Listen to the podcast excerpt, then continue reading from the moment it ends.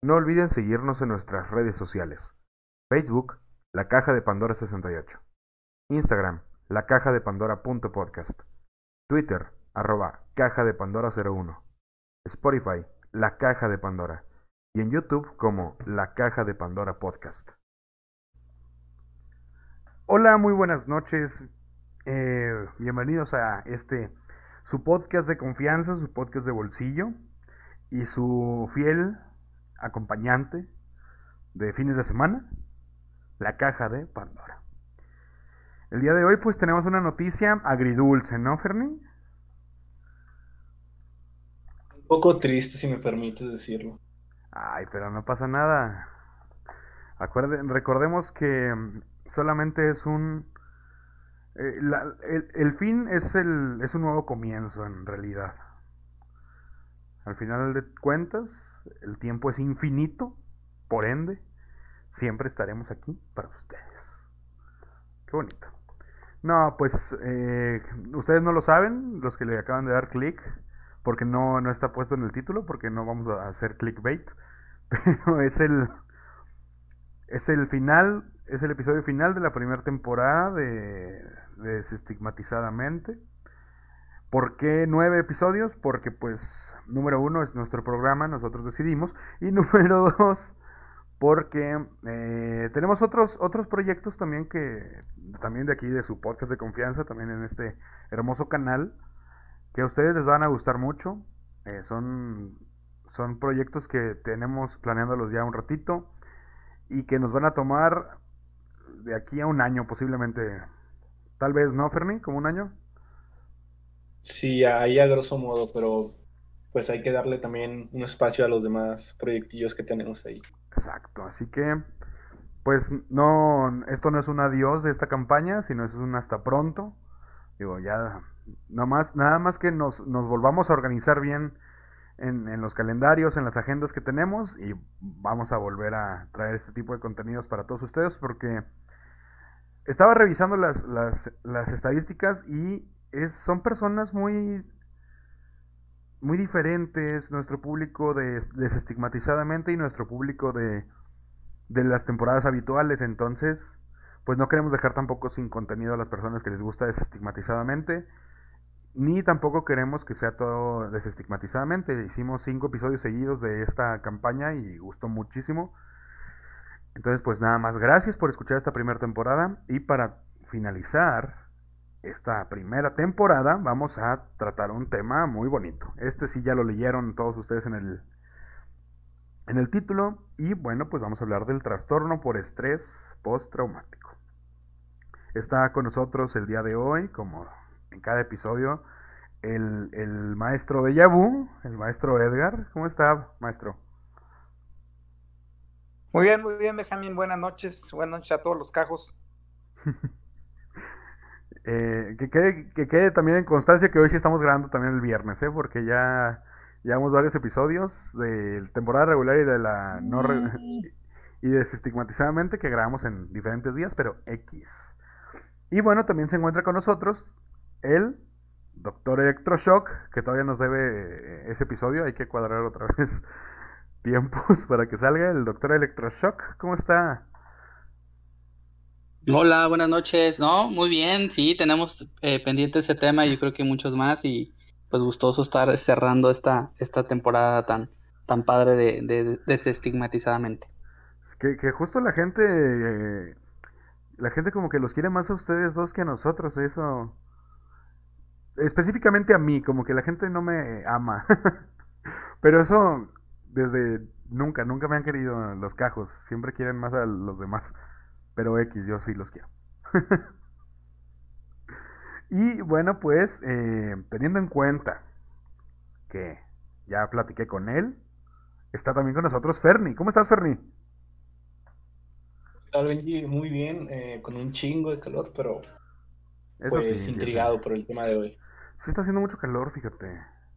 Digo, no sé cómo se encuentran en los demás estados de la República y en los demás países que nos escuchan, pero al menos aquí en México, al norte, en Coahuila, está haciendo mucho calor. Eh, a antier llegamos hasta los 37 grados, casi 40, ¿no? Algo así estuve viendo yo. ni idea, pero se sienten como que son un chingo. Y yo con eso me quedo. Son set- Estábamos a 30 grados, pero se sentían como 40. Sí, no. No, está bien. Mientras no, mientras no nos desmayemos del calor, todo cool, ¿no? Pero pues No hay vamos a que llegar a extremos. ¿Cómo, cómo, cómo? No hay que llegar a extremos. No, cuiden el ambiente, chicos. Recuerden que el calentamiento global sí existe. No es un invento de los chinos para nada. Sí, no, o sea, no es un invento capitalista, no es nada de eso, sí, cuiden el ambiente.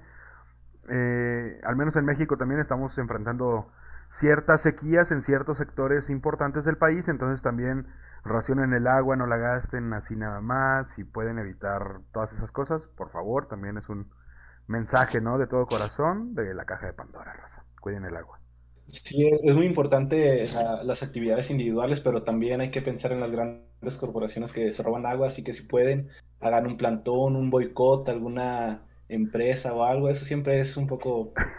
Oye, eh, Ferni, no, no vamos a, no vamos a politizar hoy. Cierto, eso es para otro día. Sí, otro día. Pero bueno, pues vamos a dejar de lado tanta guáguara, tanta jiribilla y tanta, pues tanta aquí habladuría. Así que, pues empecemos, ¿no? Con el trastorno por estrés postraumático. El trastorno por estrés postraumático o TEPT es un trastorno mental clasificado dentro del grupo de los trastornos relacionados con traumas y factores de estrés en el DCM5 se caracteriza por la aparición de síntomas específicos tras la exposición a un acontecimiento estresante, extremadamente traumático, que involucra un daño físico o es de naturaleza extraordinariamente amenazadora o catastrófica para el individuo. ¿Eh? ¿A poco no suena fuerte? Que también hay ciertos datos curiosos que voy a, que voy a darles ahorita, porque pues eh, eh, tiene, tiene mucho... ti- Tiene muchas curiosidades este trastorno, ¿ok? Por eso lo escogimos también, es un tema interesante, un tema para cerrar bien esta primera temporada y que obviamente pues todos ustedes aprendan y desestigmaticen porque pues todas las películas de Hollywood eh, pues tiene le, han puesto un cierto estigma a este trastorno, ¿ok? Eh, ah, bueno, como les iba diciendo, el TEPT puede desarrollarse poco después de eh, poco después, perdón, en la persona que haya sido expuesta a uno o más sucesos traumáticos de índole diversa, tales como la exposición al dolor ocasionado por una guerra vivida por un soldado, torturas, pandemias, acoso sexual o amenazas de muerte inminentes. El diagnóstico puede salir a la luz cuando un conjunto de grupo de síntomas, normalmente como recurrentes recuerdos perturbadores, evasión o adormecimiento de recuerdos del suceso y la hiperactividad, dan lugar posteriormente a analepsis o recuerdos retrospectivos en la mente de la persona que lo vivió en el pasado. Eh, los veteranos de guerra son normalmente los más propensos a padecer de trastorno de estrés postraumático. Ya les dijimos que en qué otras situaciones se puede, se puede dar. Sin embargo, eh, creo que la imagen más cercana que tenemos de, este tipo de trastorno, eh, claro, en diferentes niveles, es la de los veteranos de guerra de Vietnam, que nos dan las películas de Hollywood y todas esas eh, producciones ¿no? multinacionales y multimillonarias. Y por eso también es importante que sepamos que se pueden dar por otras situaciones, que ahorita, pues terminando esta pandemia, vamos a tener, bueno, de hecho, desde que inició la pandemia te- tenemos estas cuestiones y después vamos a encontrarnos una sociedad con ciertos niveles de, de estrés postraumático también, ¿ok? También por eso es muy importante este tipo de, de, temas, ¿ok? Vamos a platicar de, de este trastorno y bueno, pues se genera por una experiencia vivida durante la vida, mucho tiempo atrás, eh, un aumento tan grande de excitación que fracasa eh, toda posibilidad de elaboración de rutas de escape. Entonces el psiquismo, al ser incapaz de descargar una excitación tan intensa, es incapaz de controlarla y ello origina efectos patógenos y trastornos duraderos. El TEPT es el conjunto de, de los síntomas que aparecen como consecuencia de este hecho traumático. Es una severa reacción emocional a un trauma psicológico extremo. El factor estresante puede involucrar la muerte de alguien, alguna amenaza a la vida del paciente o de alguien más, un grave daño físico o algún otro tipo de amenaza a la integridad física o psicológica, a un grado tal que las defensas mentales de la persona no pueden asimilarlo. En algunos casos puede darse también debido a un profundo trauma psicológico o emocional y no necesariamente algún daño físico, aunque generalmente se involucran ambos factores combinados. Si una madre o un padre es afectado por el, eh, perdón, es afectado, el puede causar consecuencias negativas para la relación padres eh, con el hijo y el desarrollo del niño. Dos grupos de personas que se caracterizan por tener altos índices de trastornos de estrés postraumático son los veteranos de guerra y las, las personas perdón, que sufren abuso sexual. También esto hay que tenerlo muy en claro, no porque eh, una persona eh, sufra de este trastorno o tenga esta condición, pues va, va a ser porque tiene un pasado, eh, ¿cómo llamarlo? Violento en, estos dos casos, hablando de, daños físicos, sino que también puede ser daños emocionales, ¿sí? Eso también hay que tenerlo muy en claro, muy en cuenta, porque, como digo, estamos acostumbrados ¿no? a la imagen del veterano en, de Vietnam en las películas de guerra, en las películas de, Estados Unidos, en las series, o sea, es, es, importante que sepamos que esa es nada más una es una pequeña fracción de lo que de lo que es y claramente también está hiper sensacionalizado, está para vender, vaya, está hecho para vender, está creado como una marca, como todo esto, ¿ok? Entonces también vamos a dejar de lado esa cosa, ¿sí? Pero pues va a acompañarnos Fernie el día de hoy y nos va a relatar la historia de este trastorno. Vamos al otro lado del estudio con Fernie. ¿Cómo estás, Fernie? Muy bien, Benji. Y pues como con todo lo que hemos venido hablando, por lo general tiene una historia interesante, cuando menos. Y esta no es la excepción. Eh, pues si hablamos de la comprensión científica del trauma psicológico, pues ha presenciado una evolución constante desde el siglo XIX hasta la actualidad. Eh, pues diversos términos han sido acuñados en el esfuerzo por categorizar este fenómeno y pues también en el camino ha habido muchas teorías explicativas, pero a menudo contrapuestas entre sí. Eh, también hay que tener en cuenta eh, los primeros relatos provienen de la Grecia clásica, eh, Hipócrates menciona pesadillas relacionadas con los combates en soldados sobrevivientes a ciertas batallas y Herodoto da cuenta en su tratado sobre la historia de los síntomas que presentan los soldados que habían participado en la batalla de Maratón. Esto es desde la batalla de Maratón sucedió en el siglo V, siglo IV antes de Cristo. Entonces pues ya, ya llevan rato hablando sobre, sobre esto. También encontré una muy interesante y, completa revisión histórica sobre la así denominada psicotraumatología. Esta se encuentra en una publicación del año 2000 eh, de Kroc. Eh, quiero recordarle, el libro se llama Una historia de la psicotraumatología, diálogos en neurociencia clínica. Aquí se abordan diversos textos en que aparecen síntomas propios del trastorno por estrés postraumático a partir de los clásicos griegos, pasando por la Biblia, la Guerra de los Cien Años entre Francia e Inglaterra, eh, algunas de las obras de Shakespeare y entre otros clásicos de la literatura. Eh, en estos relatos, eh, los síntomas aparecen de preferencia entre los soldados y corresponden principalmente a síntomas invasores. Y eso es como lo veníamos hablando, ¿no? Hay como regados por la historia de diferentes documentos, no como tal, el término trastorno por estrés postraumático, sino diversos síntomas por ahí sueltos que se mencionan y pues que hoy en día podemos eh, saber que son debido a esto, al trastorno por estrés postraumático. Eh, de vuelta al siglo XIX, eh, en 1889, Hermann Oppenheim fue un neurólogo alemán. Él introduce el término neurosis traumática eh, este padecimiento era aplicado, era explicado de manera organicista por cambios sutiles a nivel molecular en el sistema nervioso. A nivel sistematológico se asocian las alteraciones cardiovasculares con el trauma. Esto es como una explicación de causas biológicas, funcionaba bien en los ambientes militares, eh, en los cuales tal concepción de la enfermedad facilitaba una explicación razonable a la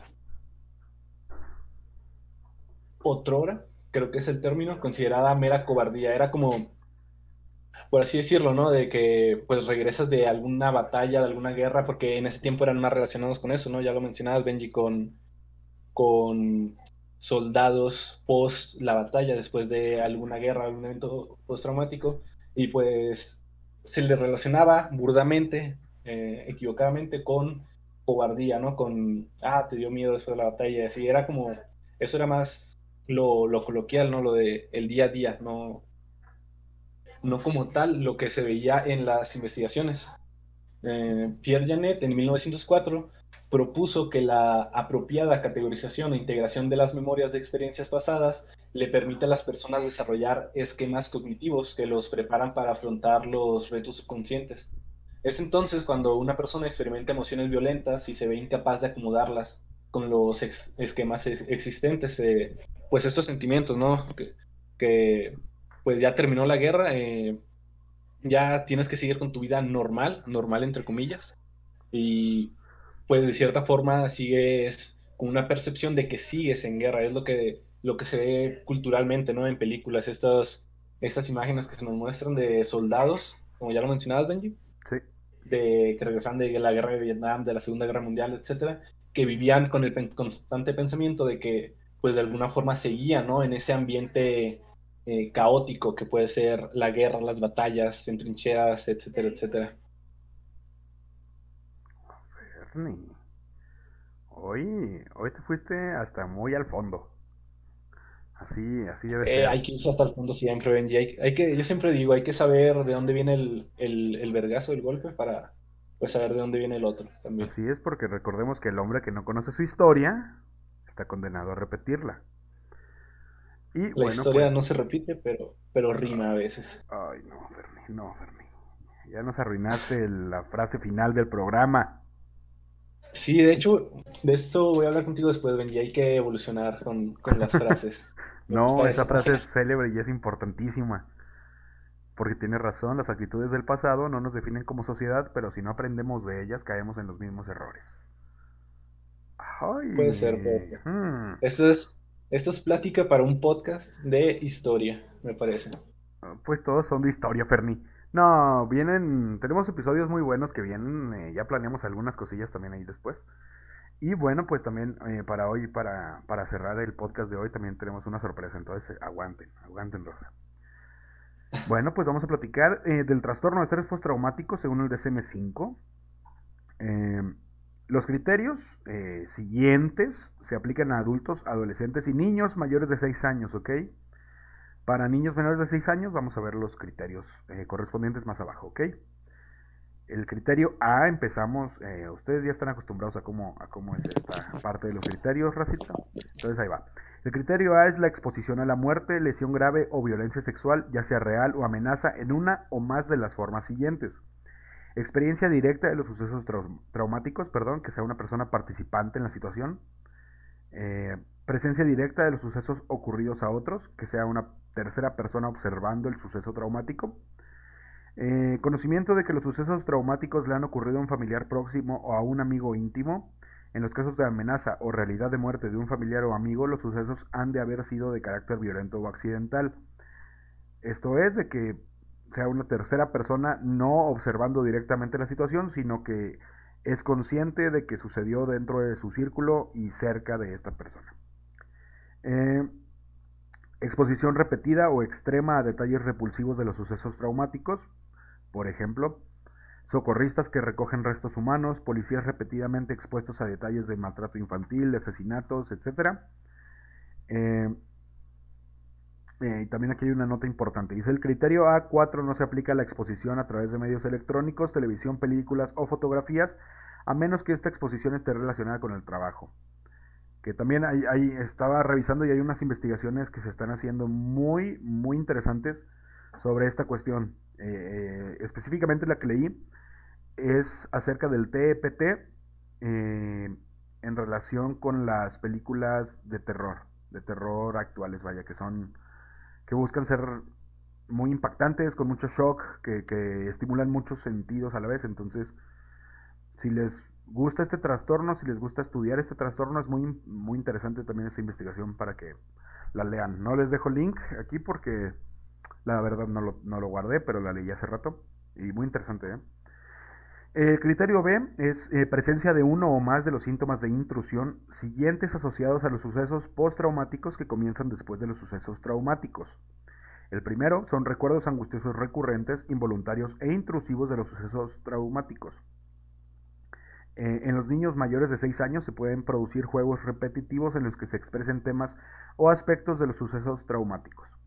Esto es, vaya que sienta esta, estos recuerdos, tenga estos recuerdos, perdón, recurrentes, involuntarios e intrusivos, o que en niños mayores de 6 años que jueguen y en su juego, en su, en su juego imaginativo, sucedan estas cosas, que jueguen a asesinatos, que jueguen a violaciones, que jueguen este tipo de cosas, también es importante revisar estas, estas conductas, ¿sí? Eh, sueños angustiosos recurrentes en los que el contenido y o el afecto eh, del sueño está relacionado con los sucesos traumáticos, suceso, dije, perdón, con los sucesos traumáticos. Eh, nota, en los niños pueden existir cierto tipo de sueños aterradores sin contenido reconocible. Em, reacciones disociativas, por ejemplo, escenas retrospectivas en las que el sujeto siente o actúa como si se repitieran los sucesos traumáticos, que esto creo que es lo que mejor refleja Hollywood, estas reacciones disociativas, que es cuando un veterano de guerra de pronto siente que hay alguien en su casa o así y saca la pistola y apunta rápido, o sea, y, al final no hay nada ahí, no hay nadie ahí. O sea, cosas, cosas así. Eh, malestar psicológico intenso o prolongado al exponerse a factores internos o externos que simbolizan o se parecen a algún aspecto de los sucesos traumáticos eh, reacciones fisiológicas intensas a factores internos o externos que simbolizan o se parecen a algún aspecto de los sucesos traumáticos. Eh, esta, esta cuestión en particular es cuando ven, no sé, digamos, un soldado de la Segunda Guerra Mundial.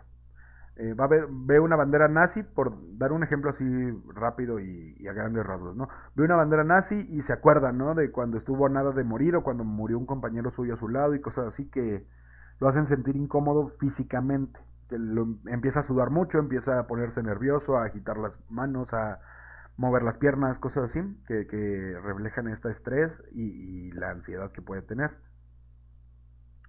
No, güey, pues incluso yo si llego a ver así por caminando por la calle una bandera nazi, también me saco de pedo. O sea, o sea, sí, o sea, sí. Y, de hecho, eh, si ven una bandera nazi por ahí que tenga el significado y la connotación nazi, pues eh, claramente hay que hablar y notificar a las autoridades ya que es un crimen eh, de odio, no lo olviden. Si está utilizado de otra manera y en otra posición, posiblemente sea un símbolo del sol de los antiguos celtas, ¿ok? Así que también hay que tener en cuenta eso. Eh, también encontramos eh, la habitación persistente de estímulos asociados a los sucesos traumáticos que comienza tras los sucesos traumáticos.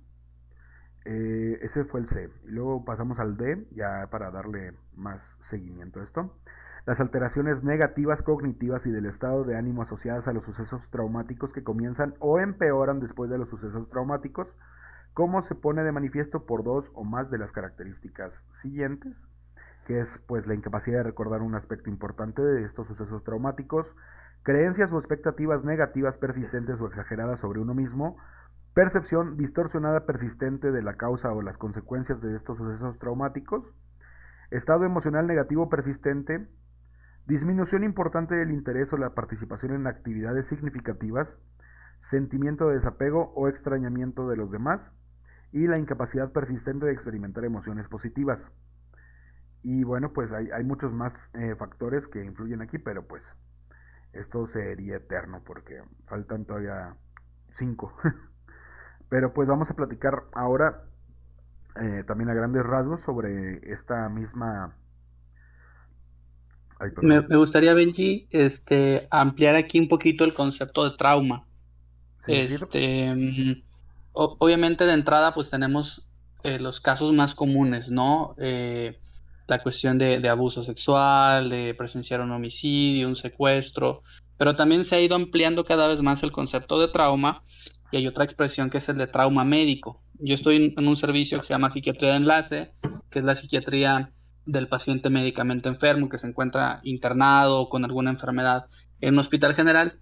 Y aquí lo vemos, por ejemplo, en pacientes quemados, en pacientes que están en unidades de cuidados intensivos, en donde claramente cada día, pues, eh, de alguna manera están mm, muy expuestos a, la muerte, expuestos a procedimientos como, pues, estar intubado o complicaciones quirúrgicas. Y es frecuente que en este grupo se presenten eh, trastornos de estrés postraumático. Ahorita con la cuestión también de, COVID, eh, se reportó mucho trastorno de estrés postraumático en pacientes que tuvieron COVID, pero también en personal. Ahí comentabas en el criterio A como que puede haber también cierta, ser testigo a lo mejor de ciertas cosas o estar expuesto de manera muy repetitiva a cierta información. Y, aquí lo veíamos, eh, justamente el hecho de estar, sobre todo al inicio de la pandemia, viendo como médico, como enfermero, morir a muchos pacientes, pues también detonó que muchos desarrollaran este estrés postraumático. Así que el concepto de trauma es muy amplio, pero generalmente eh, son acontecimientos muy, muy significativos, muy, muy importantes. Algo que se ha visto también es que más o menos hay como un tope, es decir, em, por ejemplo, ahorita que hablabas de la guerra de Vietnam, más o menos en los estudios que se han hecho de cuántos de los soldados desarrollaron TEP, se estima que más o menos un 30%.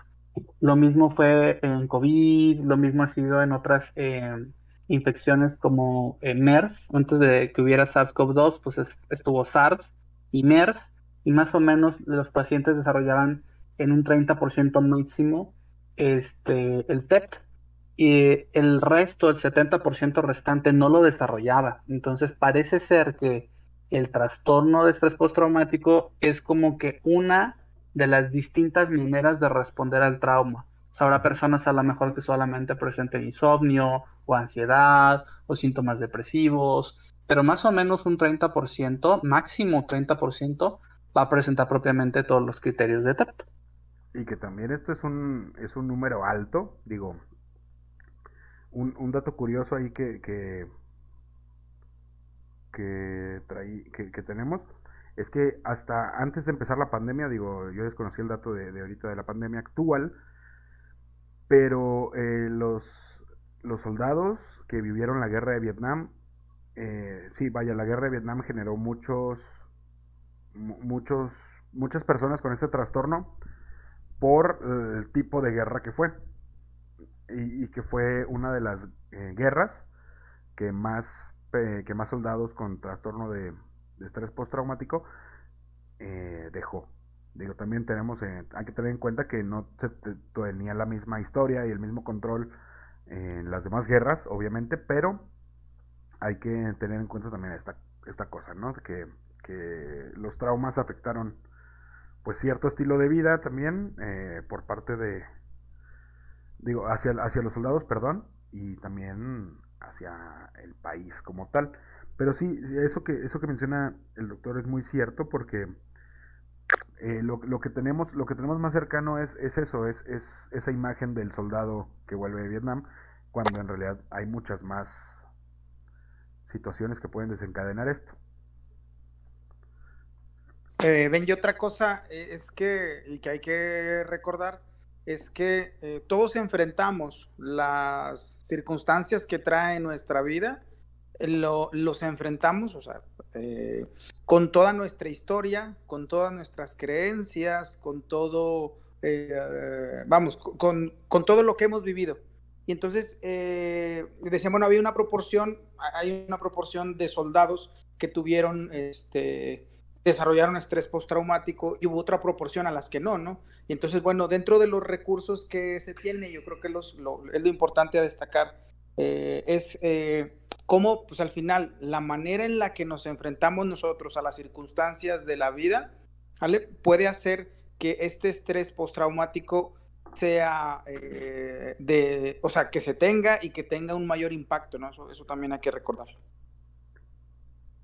Sí, digo, eh, también eh, esto, esta cuestión creo que va muy enlazada con algo que mencionamos también siempre. No todas las personas van a vivir de la misma manera una situación desencadenante, vaya en este caso de estrés, digo, ya hablamos de la ansiedad y todo esto. nadie va, no, todas las personas van a, van a enfrentar estas cuestiones iguales, no todas las situaciones van a ser iguales para la persona eh, y también el proceso después de que ya tiene esta persona y que ya sufre este trastorno y esta condición son totalmente diferentes. Entonces, no vamos a encontrar tampoco eh, que sean iguales. No, sí, vaya, no vamos a encontrar personas con las mismas características, igual que en todos los trastornos eh, son diferentes, se tratan diferente y se trabajan y asimilan de manera diferente digo, creo que, creo que es un tema muy complejo por cómo ha ido avanzando, porque también eh, estaba revisando, aquí, aquí estábamos revisando el, el DSM5, pero estaba revisando algunas cositas que estaban antes del DSM5 y se han cambiado bastante, o sea, sí ha ido evolucionando mucho, o sea,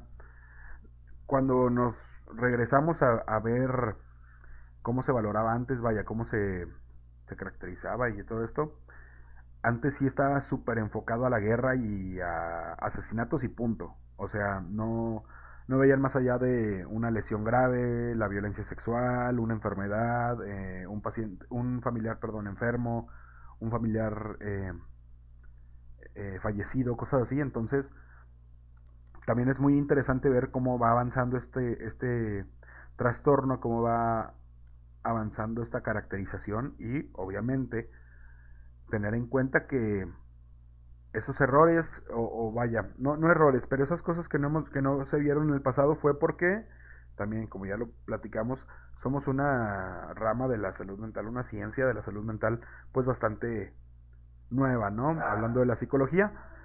Y, y esta cuestión es porque pues venimos de de muchas cuestiones de brujería, ¿no? Y de magia.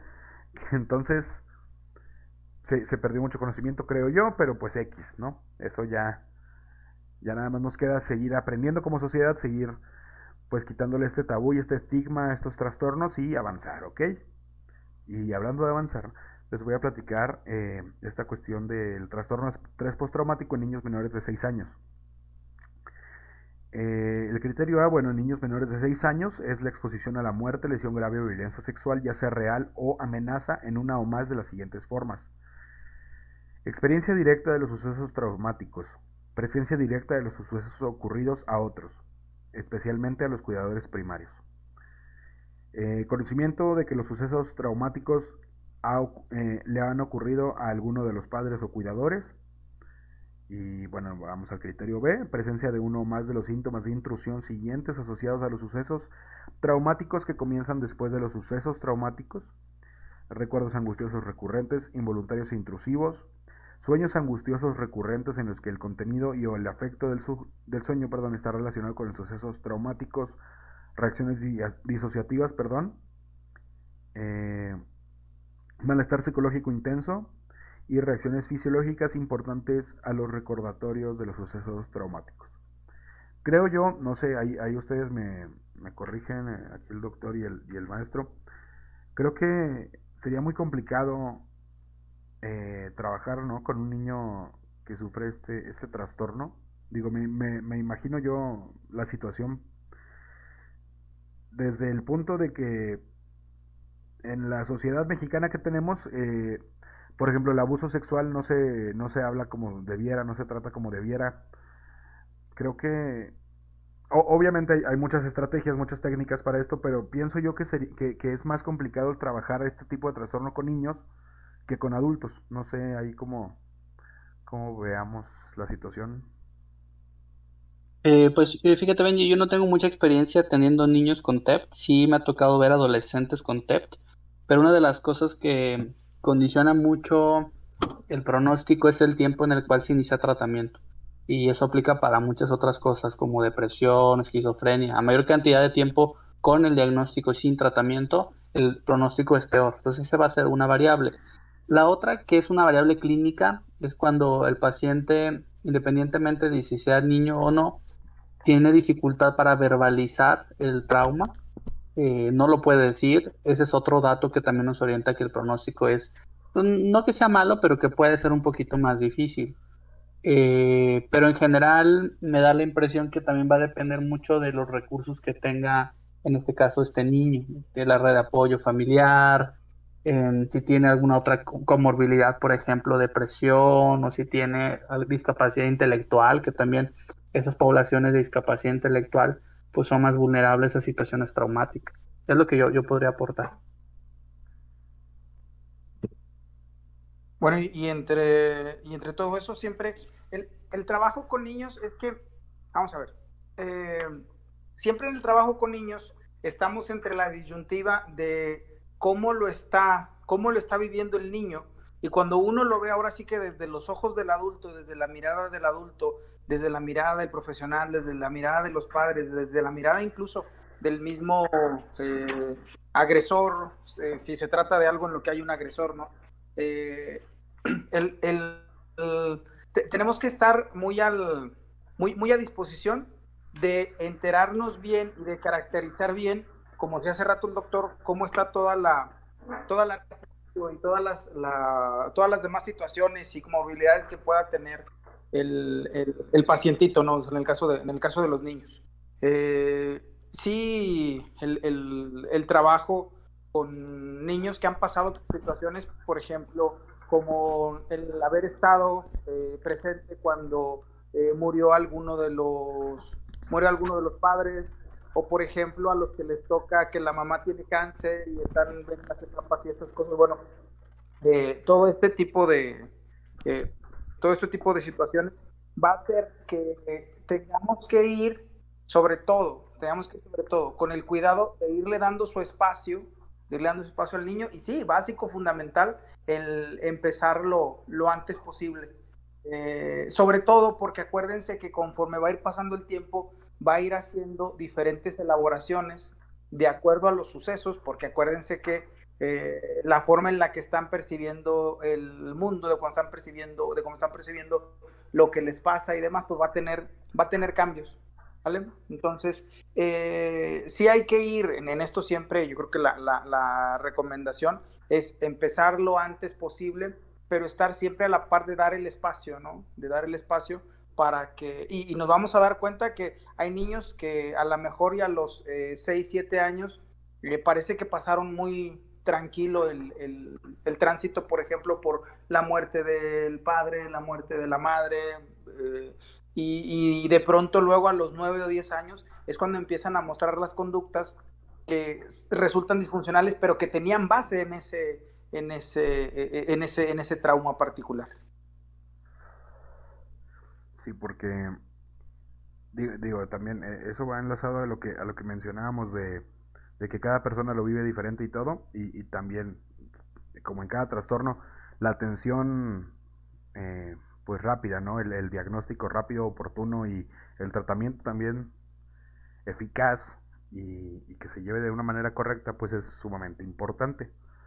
Digo, a mí me da mucho bajón cuando, cuando hablamos de, de estas cuestiones de, de trauma y de violencia hacia los niños, pero pues vamos a seguir con el programa, ¿no? Porque pues hay que trabajar.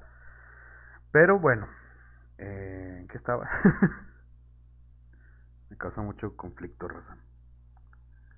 No, y, y súper entendible, la verdad son, son temas muy, muy feos de tratar, pero pues yo, mi opinión así personal, siento que de cierta forma, pues hay que hablarlo, hay que empezar por algún lado, sobre, sé que no es el tema aquí, pero pues en México ese tema es muy tabú y muy, muy silenciado en sí, entonces, eh, no para hoy, pero hay que, es un tema muy importante, al menos en nuestro contexto en el que vivimos, y pues sí, muy feo, la verdad.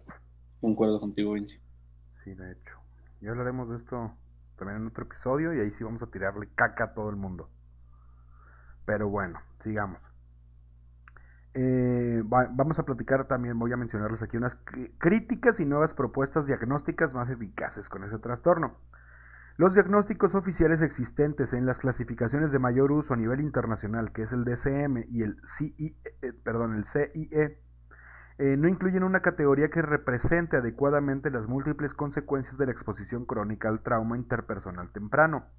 Sin embargo, los clínicos que atienden tanto a adultos como a niños y adolescentes de una perspectiva psicotraumatológica notan que la profusión de sistemas, de síntomas de sus pacientes supera cualquier diagnóstico existente. Justo empieza a ladrar la nala.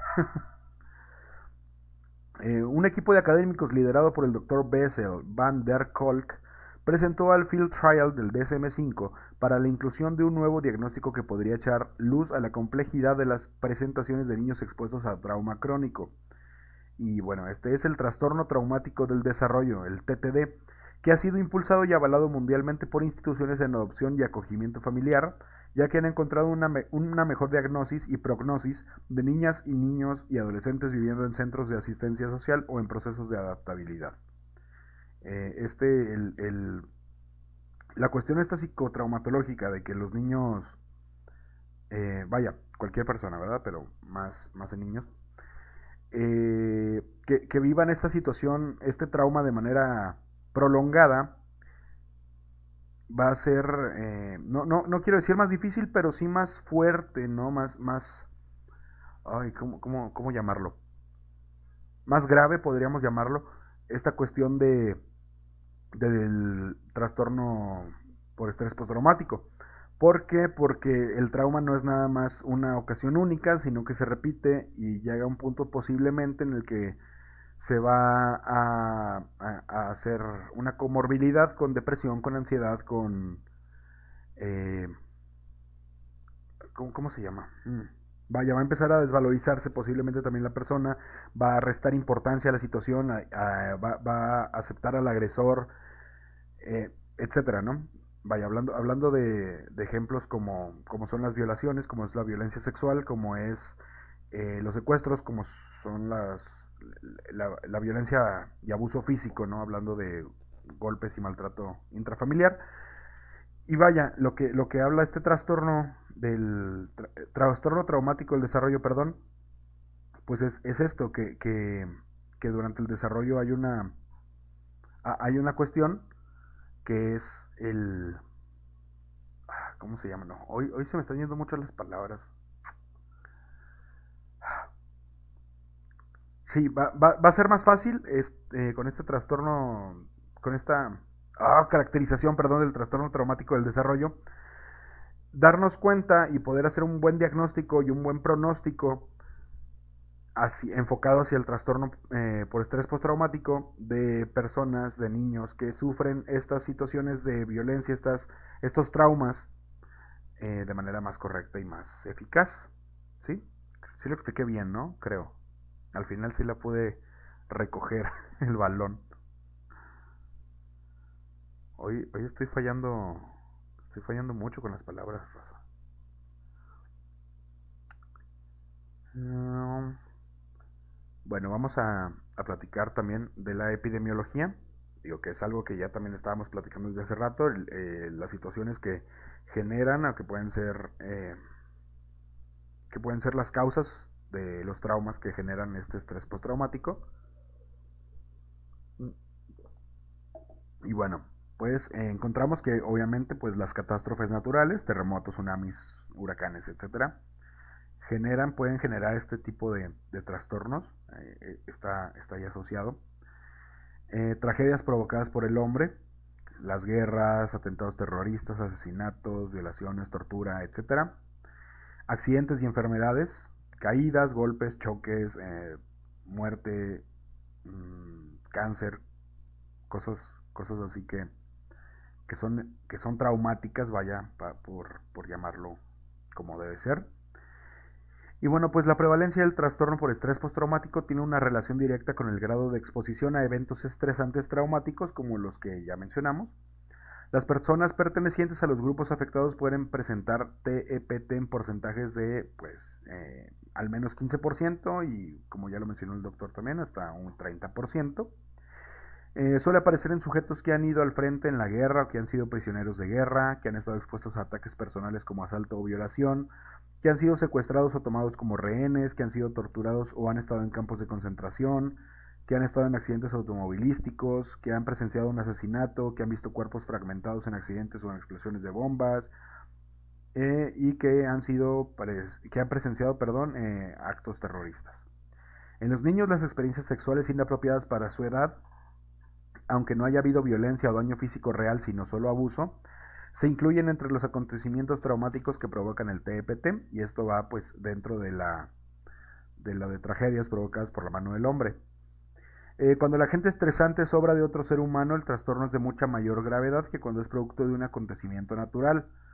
¿Por qué? Porque creo, creo que en esta parte eh, tiene mucho que ver con el conocimiento ¿no? que tenemos acerca del desastre natural.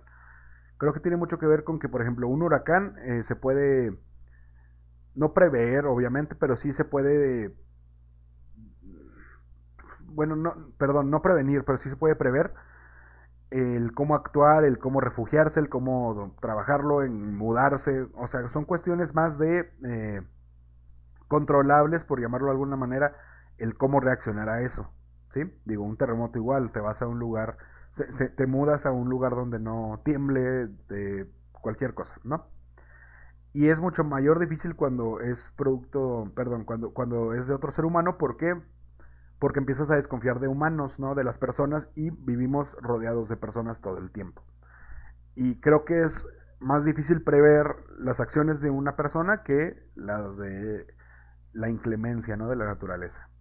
Creo, creo que, que, va un poquito enlazado a eso, ¿no? ¿Cómo, lo ven? Eh, pues así, y una hipótesis probablemente muy errónea, pero pues igual eh, es la idea que me, que me he generado ahorita. Yo supongo que el mayor, así en términos simples, la mayor diferencia entre el acontecimiento natural y pues alguna provocada por el hombre, en el acontecimiento natural puede ser alguna catástrofe o, o enfermedad, ahí la voy a englobar, o accidente. Y entre eso y la y las tragedias provocadas por el hombre, yo, o sí, por el hombre en general, eh, siento que la mayor diferencia sería pues la presencia del sujeto, ¿no? Eh, eh, en la catástrofe, en las pandemias, como lo vemos ahora, se carece de un, de un sujeto central, de, de, una figura humana, de una persona. Y por otro lado, en, en los traumas provocados por la guerra, por los atentados, por asesinatos, por torturas, por abusos sexuales, se, se basa totalmente en las acciones del hombre, quiero pensar. Eh, y siento que ahí hay algo que, afecta mucho más a, la mente de la persona que, puede, que vaya a sufrir este, este trastorno por estrés postraumático. Siento que eso es algo que... Mm, ahí también se me fue la palabra, Benji, ya me estás contagiando. Siento es algo que, que dirige, ¿no? E, el, nivel de de, de angustia que se pueda sentir. No, no, sé qué, cataliza. Eh, ah, sí, se me fue la palabra, pero sí, siento que el sujeto es, es parte importante. ¿O qué me dicen eh, doctores maestros? Yo, yo, no sé si hay una diferencia en cuanto a severidad, o sea, no, he leído que se reporte que sea diferente en cuanto a la severidad, pero sí se ha visto diferencia en cuanto a la presencia de enojo, sobre todo en pacientes quemados, algunos que se, son o se han quemado por accidentes y otro por agresiones, sobre todo esos ataques con ácido. Se ha visto que ese grupo de, personas que han tenido eh, TEP derivado de una lesión por quemadura, pero por la agresión de otro, igual desarrollan TEP, pero tienden a tener más enojo, eh, más enojo, más dificultad para perdonar, para superar la situación, pero no necesariamente el TEP. Así que esa pudiera ser una, diferencia que pues la evidencia así lo, así lo sugiere. Bueno, y por otro lado también, es que vamos a ver, en, el, en, toda la, en todo el manejo de un estrés postraumático, o hay un paso muy importante en el, en el que, bueno, en, el que tiene que ser consciente, o el paciente tiene que ser consciente, o, o tiene que ayudarse de calcular cuáles son las probabilidades de que vuelva, de que vuelva a pasar, ¿vale? O de que, y en el caso en el que es algo eh, natural, yo luego siempre este, eh, pienso en los, en, el, en los terremotos del 19 de septiembre, ¿no? Recordarán que como día de, eh, Día Nacional de Protección Civil se hacen simulacros y entonces en el de en el del terremoto este de 2017 fue, ¿verdad? Sí. Ya se, ya se me andan perdiendo a mí también las fechas. Hoy es día que todos perdemos datos, ¿no? Sí. Eh, ¿Se acuerdan, no? en, ese, en ese evento eh, en particular, eh, pues había sido el simulacro temprano y después luego vinieron otra vez las sirenas y pues ahora sí estaba, ahora sí había que hacer la, evacuación, ¿no? Entonces, no, nos pasa que, que a veces ese paso entre identificar una situación eh, que es posible o que es eh, potencialmente traumática, ¿vale? vamos a tener o, vamos a estar en reacciones en las que el, control no va a estar, no va a estar conservado. Y, ese, y esa, ahora sí que ese, ese temor a volver a perder el control o ese, e, ese convencerte de que no tiene sentido, por ejemplo, de que dejes de manejar por haber tenido un accidente de coche y que al final eh, lo tienes que ir trabajando para ir recuperando o para ir haciendo, pues al final todo tu, todo tu proceso. Claro, te van a llegar las imágenes, claro, te van a llegar e incluso hasta las, la, la, activación que tiene tu cuerpo, ¿no? Eh, y, que, y, que, guardas, que decir, cómo guardas los olores, todo eso, ¿no? Lo, hace que te, que te traslades a ese, a ese punto y convencerte de que no, no tiene sentido que vuelva a pasar, es, es, un paso, es un paso importante y es un paso también complicado de dar.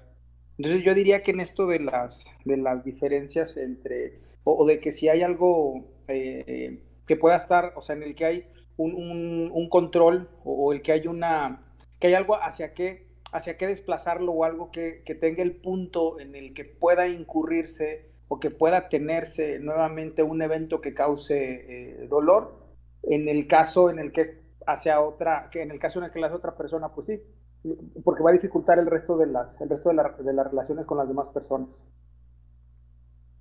Sí, y pienso yo que también van a, ay, no sé, como que van a truncar de pronto toda su vida, vaya, hablando de su estilo de vida, ¿no? En una situación como la que mencionas, como, la que mencionó ahí el, maestro, de, por ejemplo, con el, con el choque, con el ejemplo del choque, de pronto ya no puede manejar, a lo mejor no se puede subir ya de copiloto, a lo mejor no puede hacer muchas cosas ya y esto va a bajar, como ya lo mencionamos siempre, eh, pues la calidad de vida, ¿no? que también recordemos que es lo importante, ¿no? En los tratamientos y en cómo pues se trabaja, ¿no? Eh, con todo tipo de trastornos es el mejorar esta calidad de vida, ¿no? Y que justamente ahorita, ya que vamos metiendo los trastornos, digo, los tratamientos, perdón, trastornos ya los hemos metido desde hace eh, tres meses, vamos a platicar de los, del tratamiento que, que hay, de los tratamientos que hay. Y bueno, pues los objetivos del tratamiento del TEPT eh, van dirigidos a disminuir síntomas, eh, prevenir complicaciones crónicas y rehabilitación social y ocupacional.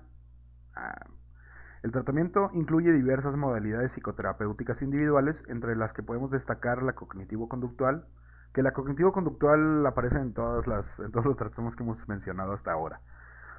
Eh, también son de gran utilidad las terapias de grupo y de familia y los grupos de autoayuda. El manejo farmacológico dependerá de los síntomas predominantes. Entre los medicamentos utilizados se cuentan con antidepresivos, ansiolíticos y estabilizadores de ánimo. Esto ya lo vamos a ver más adelante, como siempre, nada más se menciona así como que rápidamente. Y al, rato, y, al ratito pasamos con, con el doctor a que nos platique de esto. En algunas oportunidades pueden utilizarse los antipsicóticos atípicos y bueno, aquí dan unos nombres, pero recuerden que la automedicación es mala, entonces eh, creo que no les voy a decir nada de esto. O sea, de nombres, vaya. El tratamiento farmacológico no debería ser usado como tratamiento rutinario de primera línea y debería considerarse un complemento a los tratamientos psicológicos. Recordemos también que todos los trastornos que hemos hablado aquí, y todos, tienen que ir acompañados de varias disciplinas, ¿no? Tiene que ir acompañado de, tratamiento psicológico y tratamiento médico y tratamiento psiquiátrico, vaya, todos juntos avanzando y remando como el trireme. Los tratamientos empíricamente avalados por el DSM-4, ah, ¿por qué dice DSM-4? Hmm. Va. pero voy a leerles los del DSM-4 porque si los leo y son los que no están en el DSM-5, pues son diferentes, ¿ok? Pero el DSM-4 en la categoría de bien establecido son los siguientes.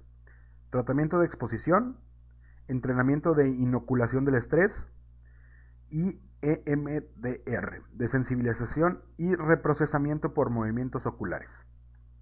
Eso mm, me da curiosidad. ¿eh? Eh, vamos a, tratar aquí también que, se puede tratar con la terapia cognitivo-conductual. Digo, esto ya lo hemos mencionado siempre, entonces no pasa nada. Eh, ¿Dónde está el otro? Ah, bueno, y también, también aquí encuentro un dato muy interesante que habla de la psicoterapia psicodélica con la sustancia MDMA, que hasta ahorita pues están haciendo estudios acerca del tratamiento a este trastorno con el MDMA, que para las personas que, que no sepan qué es el MDMA, nomás les voy a decir así rápido, tampoco les voy a decir dónde conseguirlo ni nada. Es, la abreviación de su nombre, ¿no? Es, se, eh, se llama... está, está difícil, tiempo.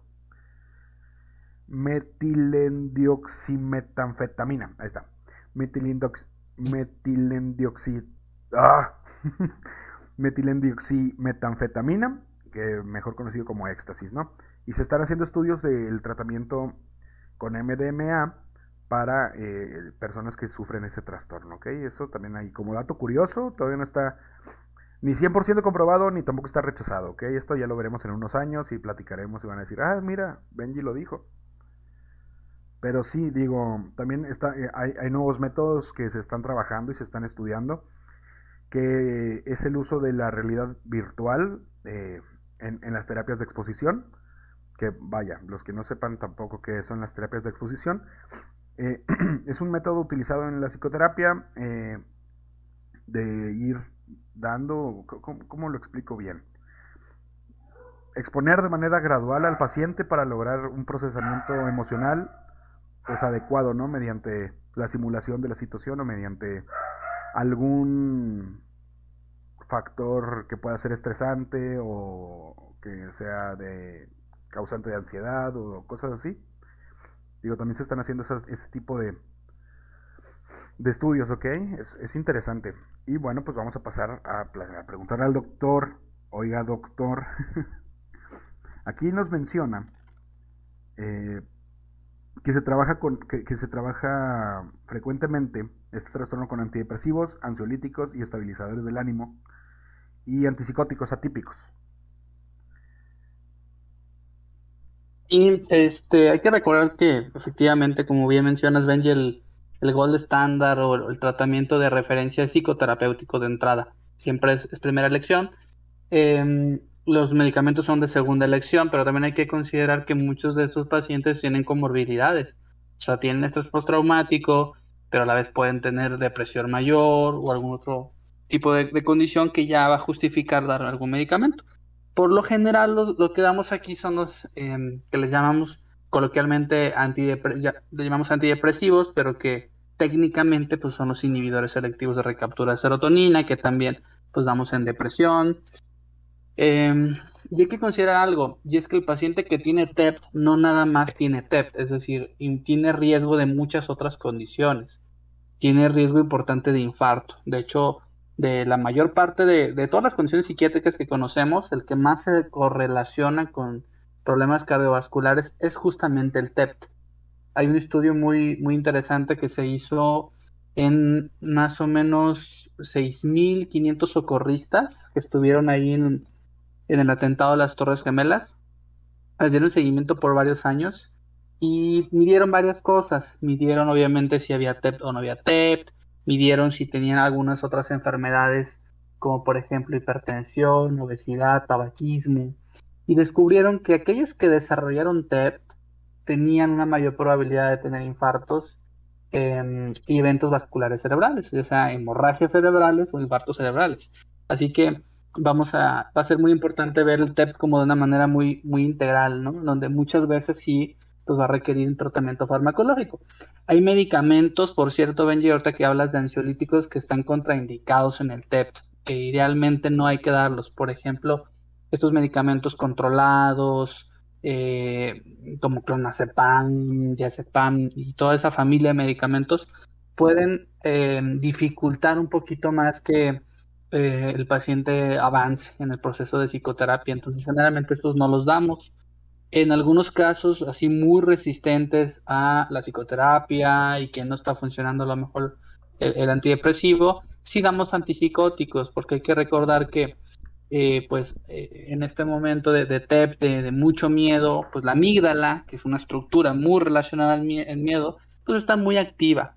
O sea, el paciente está hiperalerta, no está durmiendo bien, y muchas veces el antipsicótico ayuda un poquito a reducir la reactividad de la amígdala y por lo tanto a mejorar eh, aspectos como el sueño o la ansiedad, pero generalmente este, lo que por lo general se recomienda pues es que tenga psicoterapia y cuando menos, pues un, antidepresivo.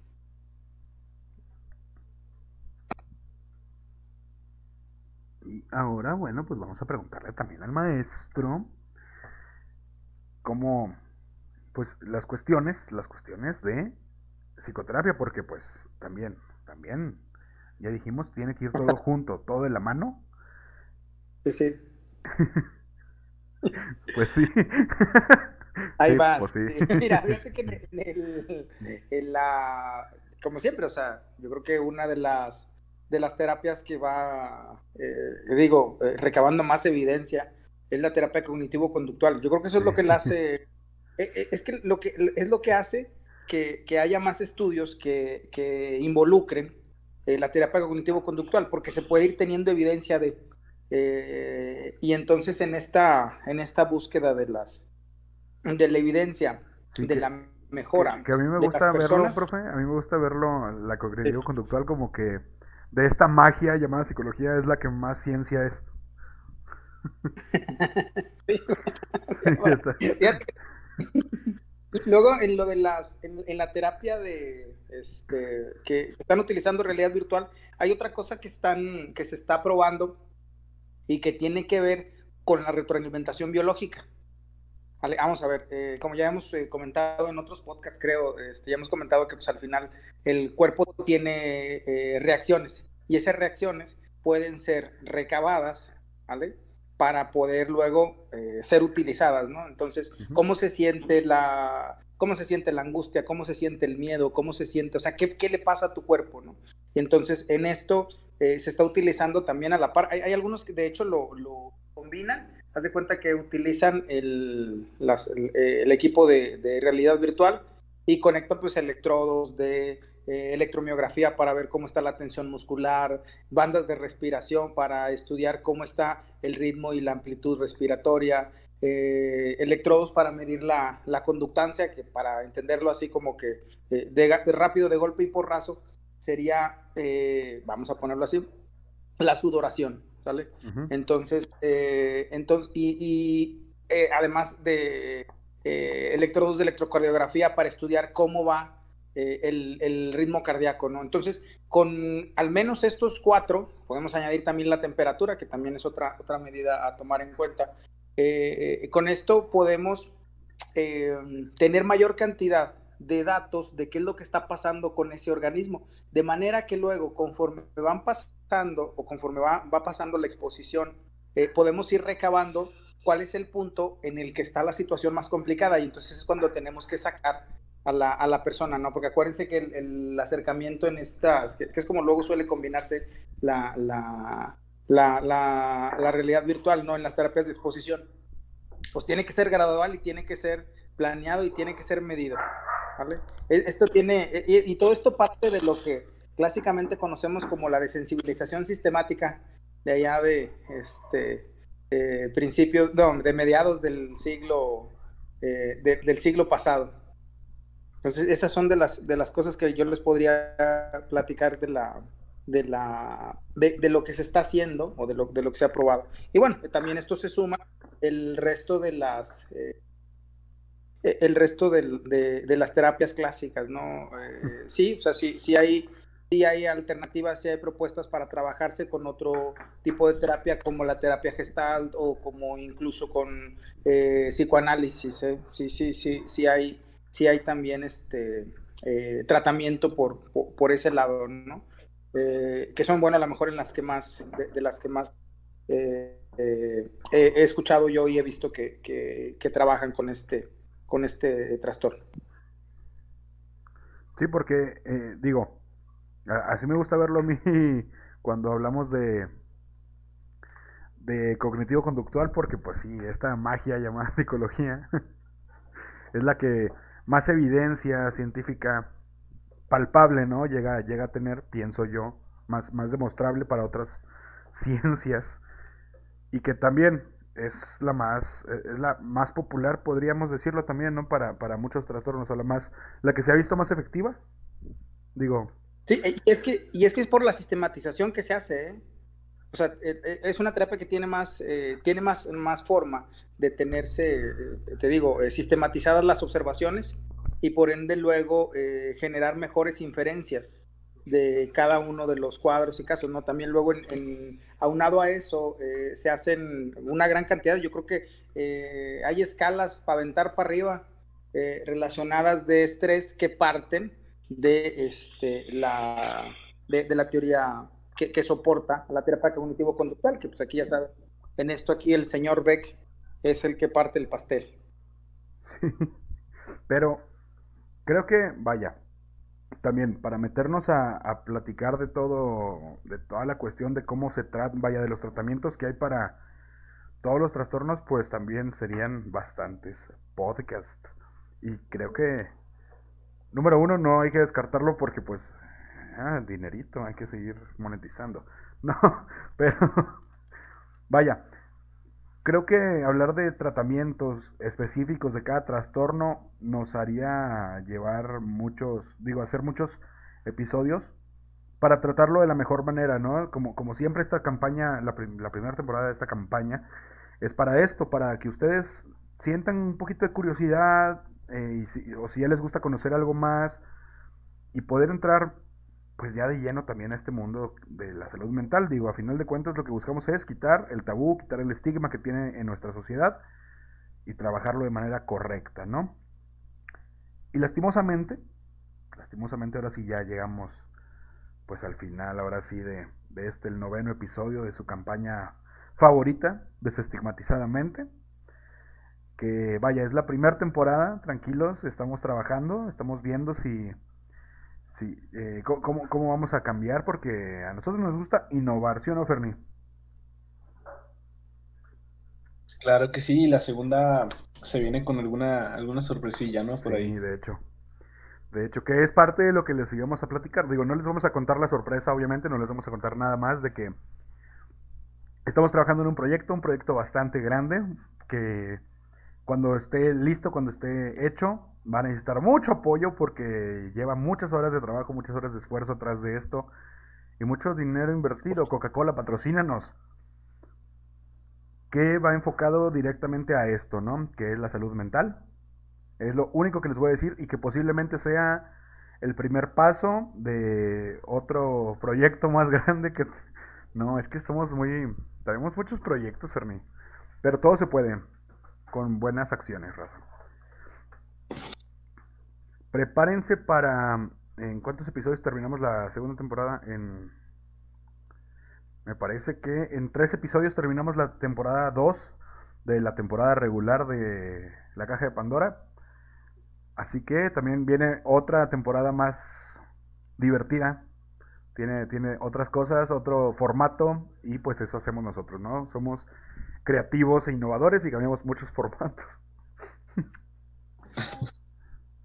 Va a seguir Fernie en el trabajo porque pues ya, ya firmó un contrato de por vida el pobre tipo. Así que pues para todos los Fernie fans, eh, pues ahí, ahí, lo van a tener escuchándolo siempre. Nos falta un episodio con, con el doctor sobre lo que vamos a... sobre su apodo, sobre el electroshock, la terapia de electroshock y todo esto. Eh, el, maestro Edgar, pues también ya saben, él es, él es de aquí de la casa también, ya tiene rato. ya, ya le van a dar su, su nacionalidad en la caja. El, el, doctor Luis también, ya se, ya se están haciendo aquí eh, ciudadanos, ¿no? Se están nacionalizando. Ciudadanos cajos. Sí, no, y nosotros encantados, porque nos encanta platicar con ellos, nos encanta que nos ilustren y nos empapen de tanta sabiduría. Pero pues miren, ya dejando de lado las cursilerías, no, no es cierto. Se les quiere mucho, cajos. Muchas gracias por apoyar. Hemos llegado al final de este, pues el noveno episodio. Muchas gracias al, al doctor por estar con nosotros. No, al contrario, gracias a ustedes. Yo creo que aquí lo que hay que aterrizar es que pues, la gente que nos está escuchando le pierda el miedo a pues, acercarse a algún profesional de la salud mental. Creo que es lo más importante, reconocerlo, identificarlo y pues, poder aportar a que tengan pues una mejor calidad de vida. Este, pues estamos a la orden, ya saben ahí, psiquiatriaparatodos.com. Eh, encantado, esperamos ahí con ansias los otros proyectos.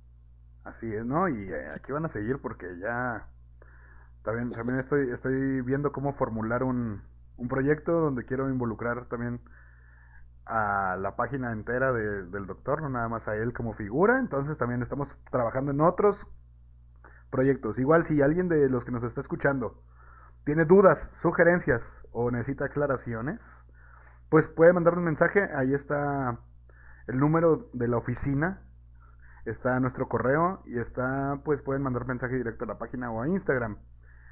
Les damos las gracias a, a todos ustedes por escucharnos y bueno, pues también eh, al maestro Edgar, muchas gracias por estar con nosotros. Sí, muchas gracias, Benji. Yo creo que luego esta, esta experiencia eh, de, vamos, de participar contigo, eh, para mí es muy enriquecedora porque al final, eh, bueno, pues acuérdense, hace rato, ya durante toda esta temporada me llamaron viejo, eh, entonces yo me doy cuenta de que eso es verdad, porque pues yo no, yo no diría, este, que, que, que, que tuviera yo que, que, que estar eh, platicando con alguien si no fuera solamente eh, frente a frente, cara a cara, en, en, un salón de clase o en la consulta. Y me doy cuenta que todos estos espacios que eh, la caja de Pandora y pues este el buen Benji han, han, están, están aportando también para, para, para, el crecimiento de todos, ¿no? El, el, escuchar cada, cada semana eh, las opiniones de todos y cómo nos cuentan de la historia y las aportaciones de, tan valiosas que hace el doctor. Y este y sí mire qué bueno que están haciendo eh, que están que están haciendo planes para ir articulando todo y eh, completamente de acuerdo con lo que dice el doctor en, cuestión de que siempre vamos a buscar o vamos eh, vamos vamos vamos teniendo como meta que las personas eh, se acerquen eh, a los profesionales de la salud mental con el pleno convencimiento de que llevamos una formación eh, profesional, que vamos, llevamos una, una, formación seria y que buscamos eso, ¿no? El, bienestar y una mejor calidad de vida. Muchas, muchas gracias por estar con nosotros y pues ya saben, esta es pues su casa. Y ya para terminar, eh, pues muchas gracias a Ferni por estar con nosotros. Ferni, eh, gracias Steven por invitarme y pues me pareció muy chido eh, lo que pude participar en esta temporada de, de, salud mental y específicamente en este en el episodio de hoy muy bien picado eh, me parece que voy a investigar un poco más porque sí me quedé ahí un poco medio trabado a la mitad porque intentaba así intentar pues bajar las ideas no comprenderlas y no sí, solo estuvo difícil. escuchar el concepto sí. Entonces pues ahí eh, por una parte se cumple el objetivo del programa, me voy a poner a investigar ahorita un ratillo un poco más y pues muy chido. Muchas gracias y también al, al maestro y al doctor, muchas gracias por, por acompañarnos. No, hombre, este programa también es tuyo, Fernández, es nuestra pieza clave para llegar a la victoria. Y pues nada, también esto de cortarlo, vaya, sin, sin platicar completamente los tratamientos, hablando de todo lo que viene aquí escrito y de la etiología, porque también nos brincamos la etiología es también un poquito trampa para que la segunda temporada pues lleguen con más hambre de conocimiento, con más ganas de aprender. Y bueno, pues el día de hoy hay una frase más, ¿no? Antes de, la, del frase de, del, de la frase del final, es que para buscar el cambio hay que empezar con uno mismo, ¿ok? Y eso también es muy importante.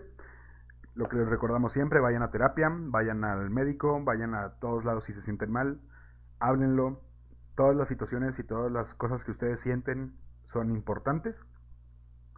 Y pues nada, recuerden no automedicarse, cuiden el ambiente, escúchenos, síganos. Y pues nada, nos vemos. Eh, nosotros nos escuchamos la otra semana. Pero la desestigmatizadamente vuelve pronto. No hay fecha todavía, pero vuelve pronto. Y pues ahí va a haber noticias por todos los canales, ¿ok? Va a haber un tráiler y todo. Y no, ya, se, ya me vi. Muchas gracias a todos los cajos por escucharnos. Olvide, eh, dejen, dejen de lado los tabús. Dejen de lado la, la estigmatización. Y pues nada, desestigmatícense. Esto eh, ha terminado. Podemos irnos en paz. Eh, palabra de Belzebub, dice José Antonio Abadía. No, muchas gracias. Esto fue la caja de Pandora. Nos vemos eh, pronto. Nos escuchamos la siguiente semana. Y recuerden que el hombre que no conoce su historia está condenado a repetirla. ¡Vámonos!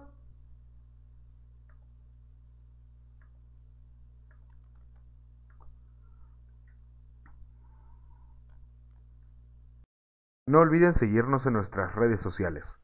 Facebook, La Caja de Pandora 68. Instagram, La Caja de. Twitter, arroba Caja de Pandora 01. Spotify, La Caja de Pandora. Y en YouTube como La Caja de Pandora Podcast.